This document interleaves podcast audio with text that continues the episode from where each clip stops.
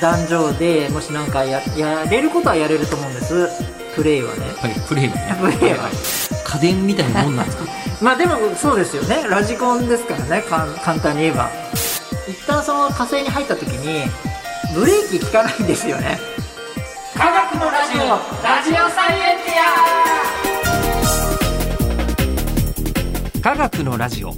これは日本放送アナウンサー聞きたがり吉田久典が国立科学博物館認定サイエンスコミュニケーターで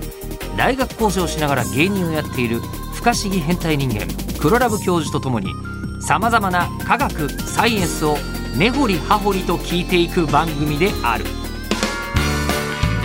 ア科学のラジオラジオサイエンティア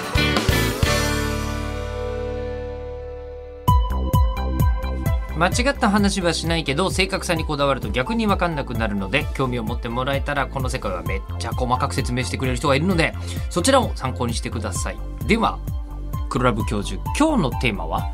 今はラジコン走らせてるけど夢は火星に一戸建ていやーどうです住みたいですか火星にこれちょっと分かんなくないこれはちょっと分かんなくないですよ うん住めるもんならもうねあのーまあまだ地球にしか人類は住めていませんけれども、うんなんならあの他の星にも住めたらそりゃいいよねというのはわかりますがですよねう、んでその住めるかどうかを調べるために今いろんな、えーとまあ、ラジコンか探査機ですかがいっぱい行ってるわけですよね結火構星いにっぱい行ってるんですか今どのくらいかわかんないですけど7機ぐらいですかあそんな行ってるんですあかのいろいろいろんな中国とかいろんなものが同時に、あのへ減ってるのもありますけど動かなくなっちゃったりうん、まあねでもまあ、あのーアメリカだったらキュリオシティとかスプリット、うんオプチュニティとかもうねこの辺ねたまらないですねスプリットオポチュニティでパーシビアランスパーシビアランスパーシビアラ今ンス今最近のがパーシビアランスほうほうほうこれねキュリオシティは確か2年ぐらい前にもう動かなくなったんですよはあはあはあそのニュースはね全然バズらなかったみんなどうしてバズらないんだろうと思って あのニュースは流れてたんですけどねな流れてるけどまあみんなみんななんまあか、あ、うんうん火星で 火星で一社廃車になっちゃったかぐらいのまあ、そもうだからそれぐらいならまあ感じですかねでもいいんですけどなんか全然話題にもならなかったような気がするんですけども軽自動車みたいなラジコンカーですか結構でかいですね結構でかいレベルですねそれが、ええっーとキュリオシティだったんですかキュリオシティもパーシビアランスまあパーシビアランスが新しいんですけどもお同じ形ですうんのお火星で動く自動車みたいなことですかねまあ、ラジコンっつってましたけあどそうですね、まあラジコンですあのサイズ的にはただ軽自動車ぐらいあるそうですそんなでっかいもん火星まで運んだんですか運びましたすごくないですかいやこれがすごいんですえよまあずのーまず火星ってどれくらい遠くにあるんでしたっけ火星火星はえっ、と6000万キロです ねあとあわかりました月は38万キロなんで月は38万キロそれから考えると6000万キロなんでなるほど、月は片道4日分ぐらいで行けますうん、でえっ、と火星だとやっぱり最低でも8ヶ月ぐらいかかっちゃいますね片道8ヶ月は8ヶ月ですね片道8ヶ月8えーヶ月この間あの辛坊治郎さんが、はいえー、と太平洋を横断して帰ってきて4ヶ月半だったんです よ、えー往復して帰ってきていやだかいいんじゃないですらかももしあ今その火星に行こうみたいな計画がまあ立つ立てる、はいはいはい立ってるとこもあるんですけども、はいそれだともう運霊の技術が開発されないとやっぱいけないわけですよね。まあ、運転の差のある技術が、とんでもないうん本当の技術がないうと、ん、まず行くまでにも8ヶ月の閉鎖空間で過ごさねばならないとそうですまずね、うんそういうのも研究しなきゃいけないので多分月に一旦そういう設備を作るみたいな計画が今あって。うんアルテミス計画っていうんですけど月でいろんなまず工事して建物作って生活してそこで得られたノウハウを使って、えー今度そこでえー火星に行く宇宙船を作ってで火星に行こうみたいな計画にしないとそのさっき言ったように地球から行ったらもう8ヶ月分もかかるのでもう何がどうなるか宇宙船も暴露されてよくわかんないしみたいな一番大事なまあどこまで言えるかわかんないですけど、まあ、その生殖関係のこともまだわかんないのであね、あの火星に行ってきたらちょっともう子孫は残せなくなっちゃいますみたいなこともあり得る可能性あがり得ますよねうんうん植物だと花粉管っていうそのうまくあの入らなかったんですよね花粉あのあ受粉しなかったんだ植物を増やすときにやっぱ重力がかん大事なのであーはあはあその重力がないとうまくこう育たないっていうのがなるほど研究があったぐらいなのでそれを考えたりするとねいろんな壇上でもしなんかややれることはやれると思うんですプレイはね。はいプレイはねプレイはあのーう宇宙飛行士って ISS だとあの靴下がすぐボロボロになるんですってね。あのーなんでこのふわふわしちゃうから固定するためにこうこう足を引っ掛ける足を引っ掛けるそいれろんなとそころにれで何度も何度もやるとこう壊れちゃうら壊れちゃうというか破けちゃうらしくて、ええまあ、そういう足を引っ掛ける場所があれば、まあええ、プレー自体はできると思うんですけど、大変だなそれ もでもそうですねええその後のことになると本当にどうなるかわからないというかああ多分どっかでいろいろ多分やってるとは思うんですけどいろいろそういう情報って流れてこないので全くまあ、まだ僕らあれあの一般の公開を迎えていない全く実験とか情報とかいっぱいあるんでしょうね。相当あるんでしょうね軍事関係も。はあ、なでので、そのアルテミス計画によると、はいはいはいまず一回月攻略して、うんで宇宙船も地球上で作ると、いなんか大気圏突破するのとか大変だ大か変ら。だから月で作っちゃって、うんでそのまんま月で作ったあーあの宇宙船を使ってうん火星に行きましょうみたいなことに人に関してはなってると、そうです。人に関してはなってるあのーで、もう地球、うーんまあそうですね。うん地球もそうだけど火星も住めるようにしようみたいな、 月も住めるようにしようみたいな、えー考えで今動いてるんですけど、それで住めるためには、じゃあどういう火星はどういうような状況かを調べるために、言ってるのが、今の最新の家電じゃないわ。えっ、 と、 パーシビアランスという、うーラジコン家電みたいなもんなん ですかまあでもそうですよね。ラジコンですからね。かん簡単に言えば。まあまあまあまあ、まあ、いろんな実験装置が詰まってる、もう超高級な。そうね、うん、ままあああの超欲しい。あの、はやぶさもドローンだっていう人もいますしね。あ、いや、いわば本ね当そうです、そうで自す。動操縦あで無一人で回飛んでんね、だもんね。操作してみたい夢なんですけどそのね。パワーパーシビアランスを。パーシビアランスもう NASA にしに、もう染み込んで、染 み込んじゃない侵入して、なさに忍び込んで。忍び込んで、よ、 夜染みな、込んでもいいけど。夜な夜なうん。レバーをクイッと押しちゃったりして。ああ。それをやね、やってみ、そういうね、映画作ってほしいですね。ま、まずパーシビアランス は、はい。えっと、パーシビアランス自体を、はえっい。と、火星まで持ってくの大変じゃないですか。火星まで持っていくのが、これはもう自力で。ええ。大変で、まあそもそも火星ってどんなところかっていうところですよね、そもそうも。んうんうん。火星って、そのさっき言ったその、8000、あ、6000万キロのところの先にあって、そもそも地球の気体の100分の1なんですよ、の気体の量。あ、大気が薄い。薄い。薄い。薄いので、一旦その火星に入った時に、ブレーキ効かないんですよね。こう落ちた時にこあう、ー意外に。だから一旦あの、突入するにはすんごいしかも高温になっちゃうので、こう、一旦こう、中に入ったら、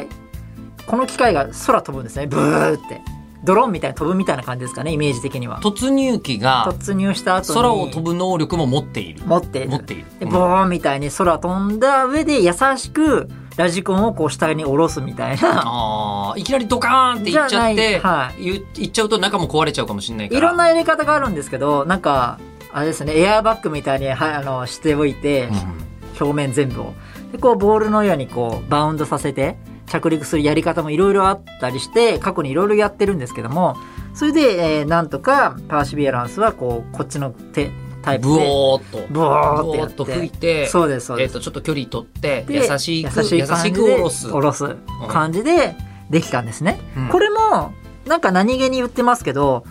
50機の探査機今までやってて、3分の2は失敗してるんですね。え、50機も飛ばしてるんですか50機もいろいろ、え今までそのいろんな国の、い国ので。や、全部入れてですけでどもも、人類は50機も火星に探査機飛ばしてたんですか飛ばしてて3分の2は大体失敗してるっていうぐらいだからそ、りゃそうだよね。やっぱ大変なんですよね。そりゃそうだよねだってねなんかあの隣の家の あのなんだろうこう窓ガラスを割らないように中庭にボールをいや落とせと言われた てそう、しかも難ラしいジコンで。しかもラジコンでですよね。 だからそのぐらいの技術なので、すんごい逆、もうそこだけ、もうたどり着いただけでもすごいいいですよね。確かにで、1トンぐらいあるんですよね。その大きさが、あ、大きさ、重さが。あのパーシビアランスのパーシビアランスさんだから本当刑事としてぐらいあるんですねそうですそうですでこれれがもし人になっちゃうと人を乗せちゃうとその燃料とかもいろいろ入れると20トンぐらいあるのでその火星人を宇宙で生かすために生かはせる場合は20トンぐらいの質量が必要 なんだそうなんです。だかはらあ1トンでこんな、まあ、こんなって言っちゃあれですけど、うわーやったぜパーシビアランスみたいな。うん、もうあ、ちなみにパーシビアランスって忍耐、忍耐力って意味です。もうなんかあのすごい志が高いけどつれえな、ではもあそのぐらいもう不屈の精神で、うんもう人間は頑張って、1トンをようやく落とせるといういけるっていうことなので、つかせた、うんまあそのさっき言った友人だったらもっと大変だっていう。うんまあ、まだ随分先の話だからそうそうそう。まずは無人で何やってんのかの無話です人けどそうですね無無人人でで何をやってるかというと、まず生命がいるかどうか生命がもともと火星っていうのはそのうう地球はいのような感じの惑星だったのがどんどん今みたいになっちゃったっていう状況なんですね。そうなんですかその地磁気いや地球でいう地磁気がこう守るものが太陽風から太陽放射線とかから守れなくて火星どんどん大気剥がれちゃって今みたいになっちゃったっていうことで水も蒸発してえー生命も一見いなさそうに見えますけど今そんな状況なのでまず生命がいるかどうかの確認をするためにあの調べてんですねつ。まり内見に行ってるんですね内見にあの物件は 本当に空き物件なのかどうかあのうんそうですねスーモの検索ですね。数もでねスーモの検索で今言ってる。何ヶ月後に あの入居できますよっていでうそうですそうでええ、で新人いたらちょっとじゃあ住みづらいですすそうねなんですうよ。んで、水は内見で、ええ、あの、氷は中にあるってことは分かったんですよ。あ水回りは水回りは 少し、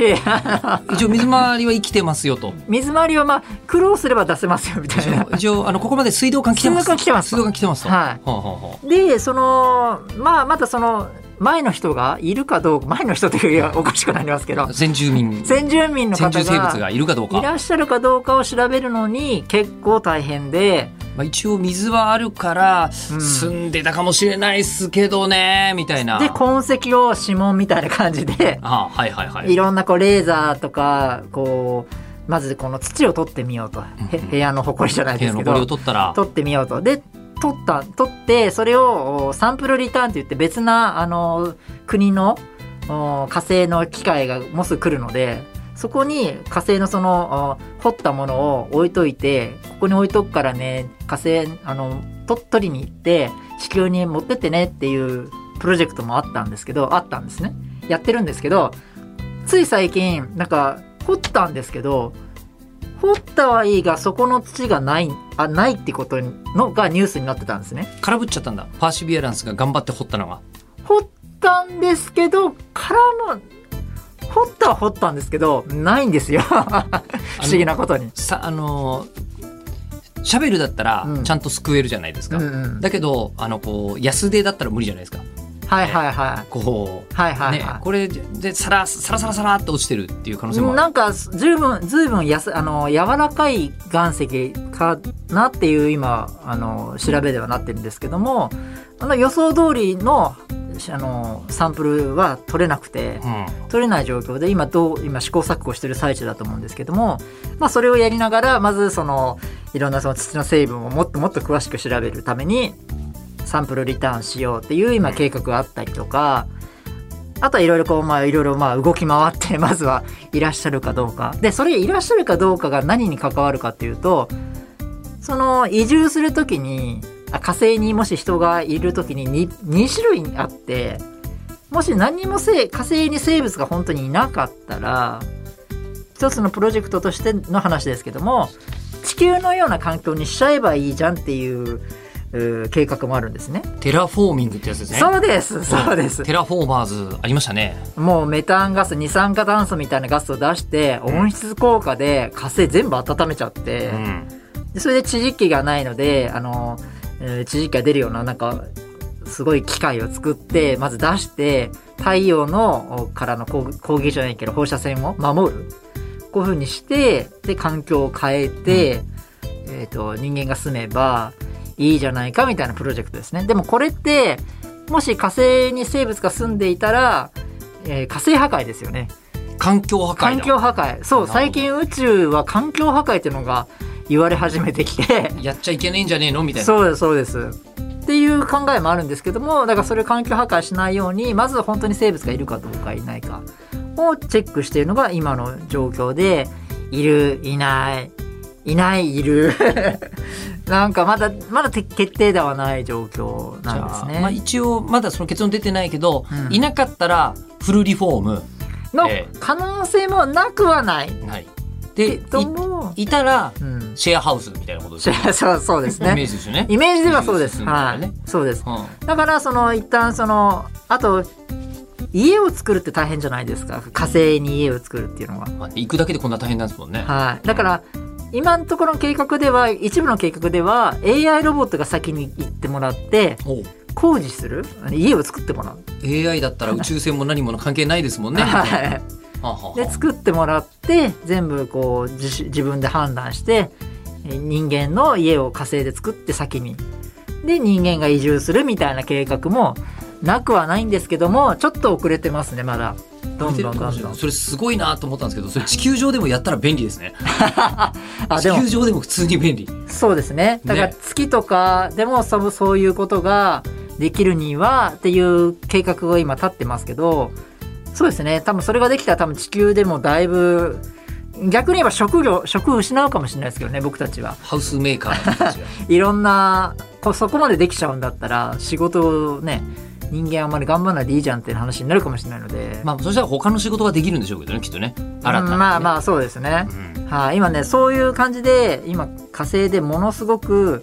頑張っていてなんとそのおパーシビアランス酸素作れるかなってことでその火星の大気を火星の大気を利用して化学反応を起こしてまず酸素作れるかとかそういうこともまだやってないのではあなるほそうどなのまずはそういうことやらややってみて実際火星現地調達だけでそうですそうバーでベすキューできるかみたいなできるかどうかですはあい ーそういうことですんそうですそれで、モクシーっていう名前だったかな。えーっとね、モクシーっていう機械を使って、なんと火星に酸素を作ることができましたできるんだ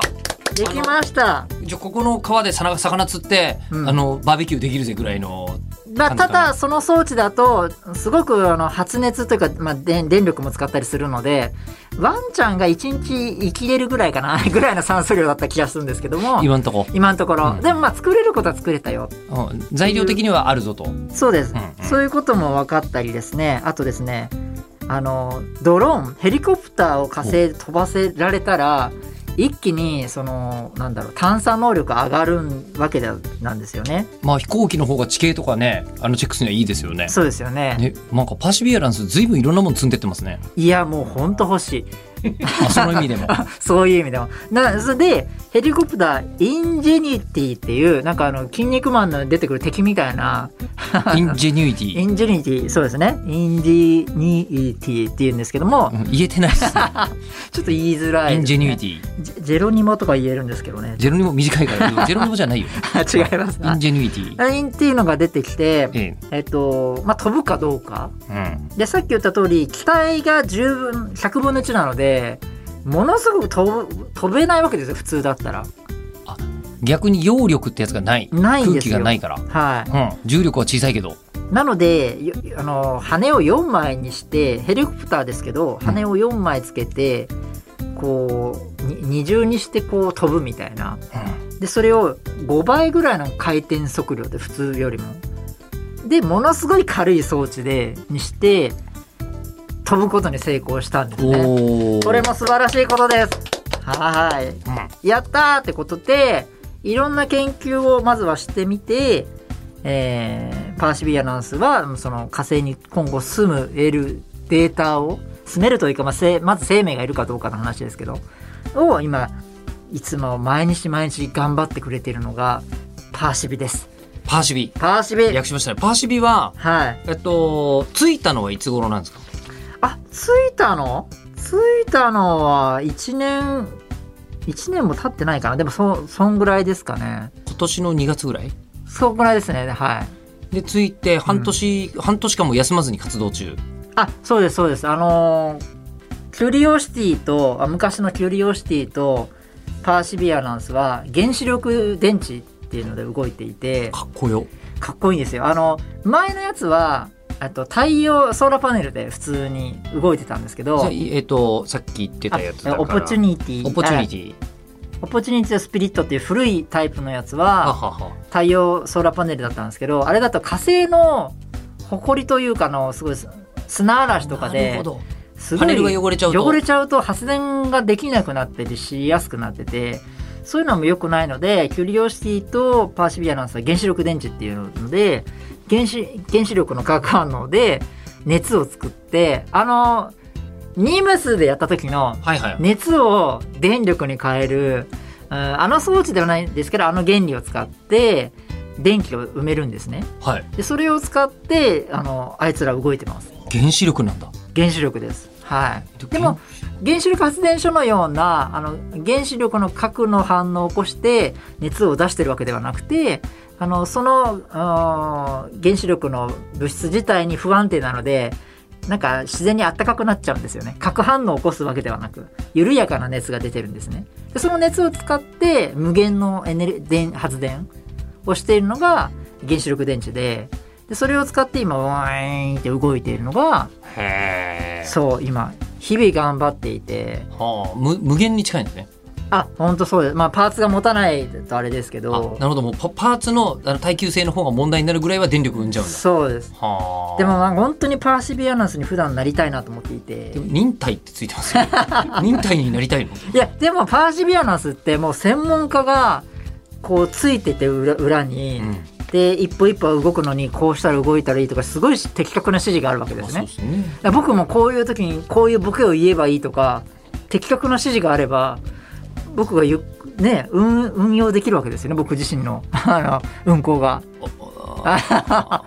そうなのであの未知のルミネという場 所でルミネそうですルミネ劇場でだから本当のパーシビアランスを見ると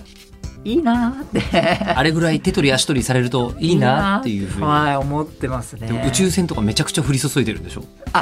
そうですね なると確かにそれは嫌ですねねそれはそうなんですがそうですね確かになあー悩むなえちなみにうん今の大体アメリカの NASA の話だったわけですよねはいはいはい日本って火星は何もやってないんですかこの間あの新しいやつニュース出たばっかりなんですけどもあのフォボスかなそうですフォボスにあの行くっていう計画があります火星の衛星ですねそうです火星の衛星でえっ、と火星ができる時にもうフォボスっていうのがいろんな火星のから出た砂が集まって合体したのがフォボスなんですねなのでこのフォボスを調べるといろんなその火星の地域から集まった岩石が合体してるのでここを調べれば実は火星を調べたことになるんじゃないかみたいな、うんうんことでここに、えー、と JAXA が日本はあの、まあ、ドローンみたいなのを飛ばして、えーサンプルリターンをしようみたいな計画は今あるんですねうんはやぶさの時にやった得意技ですね得意技ですそれをうまくだずい今度はまた火星なんで随分違いますけどもうまくできるかどうかっていうのが今のうんポイントですかねうん24年の打ち上げで29年に帰ってそう29年に帰ってくるので、えっと、火星でさっき言ったサンプルリターンを外国でやる予定ですけどもそれより早く29年にはできる予定ではいますけどもどうなるかどうかっていうのがまた楽しみなところですかね。まあはい、最後は神頼みなとこありますよねこいれやーね多分そうでしょうね、うんはいいろんなことが起きているそんなのが火星でございました、うんいやー住みたい気もする宇宙船宇宙船がなでも抽選がだから地下に住めばいいわけですよね。あそういう方法もあるわあけですねそうですそういう計画もあっへてーそうですねそれがあれば多分楽しめるんじゃないかなであとちゃんと帰ってくればね 地下に8ヶ月かかるんだよねそうですそうです行き帰り片道それねがねかかるのがちょっとあれなんですけどもはいはいということでございますさてじゃあ次回なんですけどもはい次回は日本初のスペースポートは九州の大分あの成田とかじゃなくて、じゃないんですよ今ねちょっと大分が暑いんですよまあ、近いよ 火星は暑いけどもちょっと待ってくださいええ次のテーマってえあのあ宇宙で宇宙ですよえ大分じゃないですよねあで次ものテーマあは大分空港がスペースポートになるかもってことですねついに来ましたでかすぎませんか 話